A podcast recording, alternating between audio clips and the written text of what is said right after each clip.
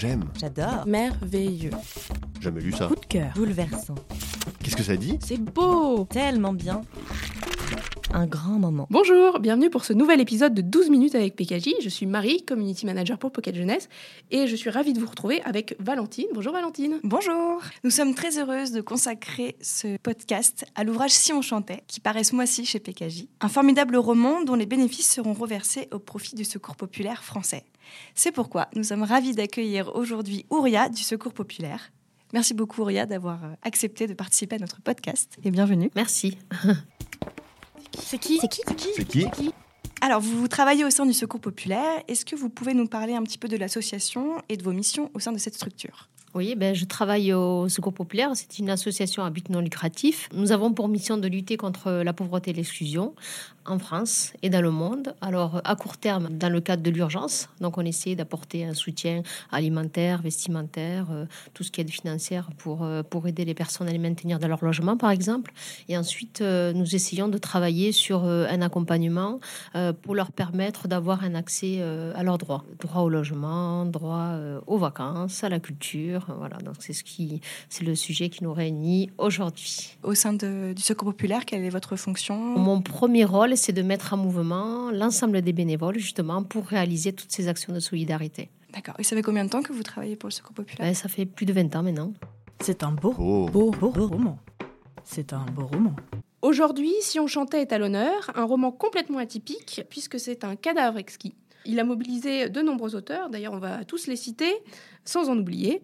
Euh, Suzy Morgenstern, Timothée de Fombelle, Clémentine Beauvais, Yves Grevet, Vincent Villeminot, Anne-Laure Bondou, Stéphane Michaka, Christophe Maury, Victor Glissen, Christelle Dabos, Jean-Claude Mourleva, François Place, Jean-Philippe Arouvigno, et la couverture est signée Marc Boutavant. Ça en fait un paquet, hein 14 en tout. On va vous dire quelques mots sur l'histoire. Alors, on suit Ambre et Louis Edmond, qui sont les meilleurs amis du monde. Pourtant, ils sont très différents. Lui est issu d'une famille richissime. Il est fils unique, mais s'ennuie dans la grande maison de ses parents. Elle, elle vit dans une famille en difficulté financière. Elle a sept frères et sœurs et leur appartement minuscule est toujours un joyeux chaos. Un jour, Antoinette, la mère d'Ambre, disparaît et c'est le début d'une folle aventure. Les bénéfices des ventes de ce roman seront reversés au Secours populaire français afin de favoriser l'accès à la culture pour tous. On va revenir un petit peu sur euh, cette collaboration avec le Secours populaire, si ça vous va. Euh, le projet, c'est Xavier Dalmeda, qui est notre directeur de collection, qui l'a initié en interne. Ça faisait depuis euh, plusieurs années qu'il avait envie justement de monter un, un projet euh, caritatif. Et on a eu euh, l'idée du Secours populaire, euh, puisque on, aime beaucoup les, campagnes que cette association fait justement en vue de favoriser l'accès à la culture. On s'est dit, bien évidemment, une maison d'édition, la culture, euh, tout se rejoignait. Et donc, on a contacté euh, le Secours populaire qui était bien sûr euh, ravi de pouvoir participer à ce projet.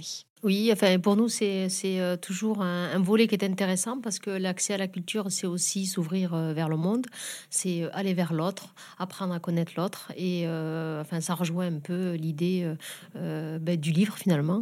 Et donc, on trouvait que l'idée était vraiment intéressante, donc ça, ça coulait de source, on va dire. Donc, ce roman est un cadavre exquis, c'est-à-dire que chaque auteur a écrit un seul chapitre et il a passé le relais à l'auteur suivant.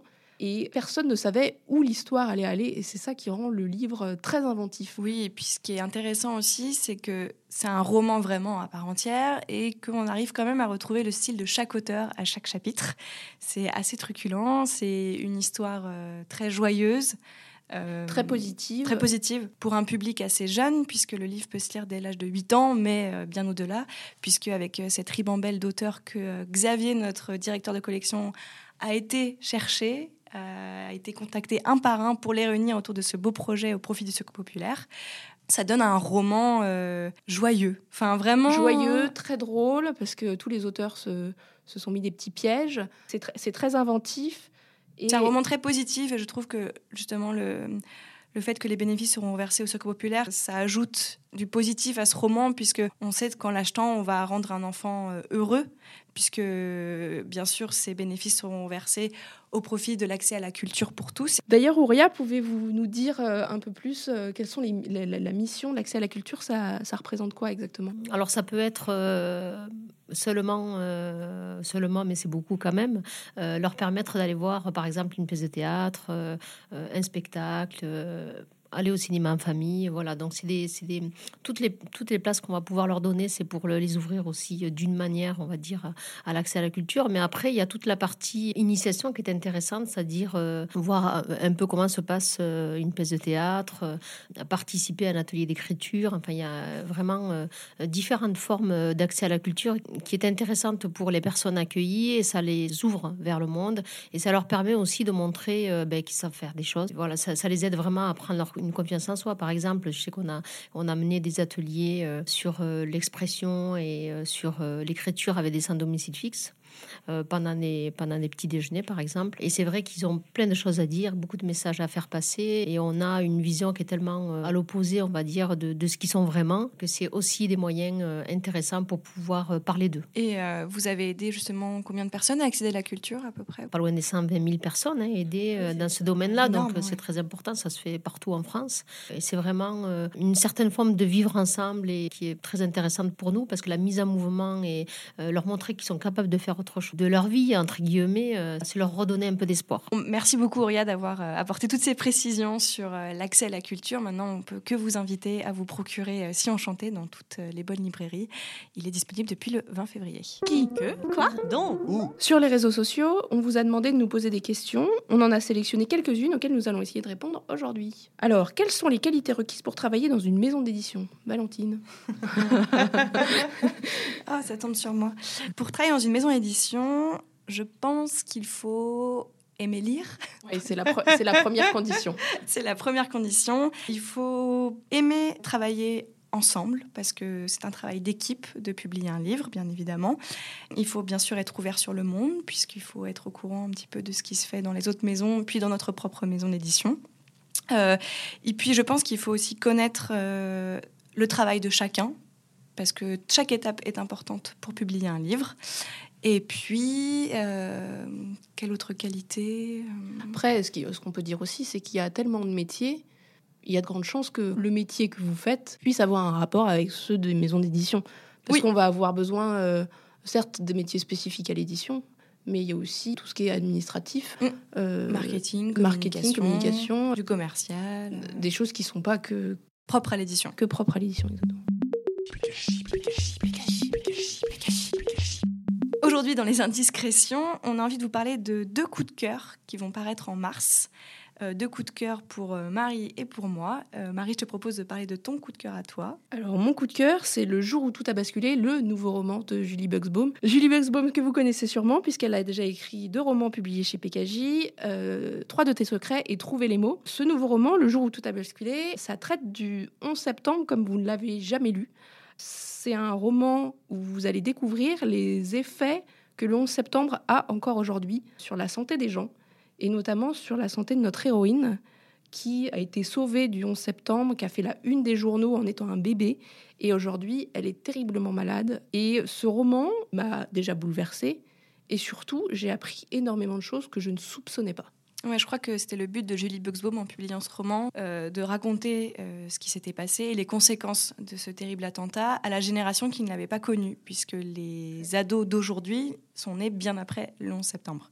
Et je pense que c'est vraiment, elle a fait beaucoup de recherches sur ce qu'on appelle euh, le syndrome du 11 septembre. Et elle, euh, elle l'explique d'une façon euh, bah, romancée, bien sûr. Oui, parce que ça, ça reste un Julie Buxbaum, mais c'est toujours absolument charmant. Et il y, a y a un petit fond de romance assez léger. Qui est exactement comme il faut. Les personnages sont très attachants. Et il y a un petit fond d'enquête aussi qui est intéressant. et en plus, du coup, on, a, on apprend plein de choses, vraiment. Donc le jour où tout a basculé, qui paraît le 5 mars. Donc très bientôt. Mon coup de cœur, c'est l'incroyable voyage de Coyote Sunrise, euh, qui pour moi est un nouveau Little Miss Sunshine, où on suit euh, Coyote Sunrise qui vit dans un bus scolaire avec son père, parce qu'il y a eu un, drame qui a touché leur famille il y a quelques, années. Et donc, ils sont sur les routes des États-Unis, et puis ils ramassent des autostoppeurs au gré de leur rencontre. Et un jour, en fait, Coyote apprend que dans son ancienne ville, ils vont détruire euh, le jardin où elle allait avec sa famille. Et on va voir que cette destruction à venir représente un véritable drame pour elle. Et donc, elle va essayer de convaincre son papa de retourner chez eux. Euh, mais le voyage va pas être de tout repos, puisqu'on va rencontrer euh, de nombreux personnages assez, euh, assez drôles et atypiques qui vont un peu bouleverser leur voyage. C'est un roman juste magnifique, plein d'émotions. On rit, on pleure. On a envie que cette coyote existe vraiment. On a envie d'être dans ce bus avec eux. Voilà, je peux que vous conseiller, c'est de, le lire. courez le lire parce qu'il est vraiment formidable. C'est un peu ces romans qui, restent, qui marquent. Un peu comme si on chantait, puisque si on chantait, moi je l'ai lu il y, a, quelques temps maintenant, et j'y pense vraiment encore parce que je me suis complètement attachée à ces personnages. Et l'incroyable voyage de Coyote Sunrise, c'est un peu le même effet. C'est des romans euh, doudous, des, petites pépites qu'on a, qu'on est vraiment très très très très heureux de, publier chez Pocket Jeunesse. Et lui, il sort aussi euh, début mars. C'est la toute dernière page du livre. Merci beaucoup, Ria, d'avoir participé à ce podcast et merci au Secours populaire français euh, de favoriser l'accès à la culture pour tous. Merci à vous. merci à tous de nous avoir écoutés et n'hésitez pas à vous procurer Si on chantait et de découvrir ce roman unique en son genre pour aider ainsi le secours populaire. On se retrouve le mois prochain pour un nouvel épisode de 12 minutes avec PKJ et d'ici là on vous donne rendez-vous sur les réseaux sociaux. Puisse, le sort vous être favorable.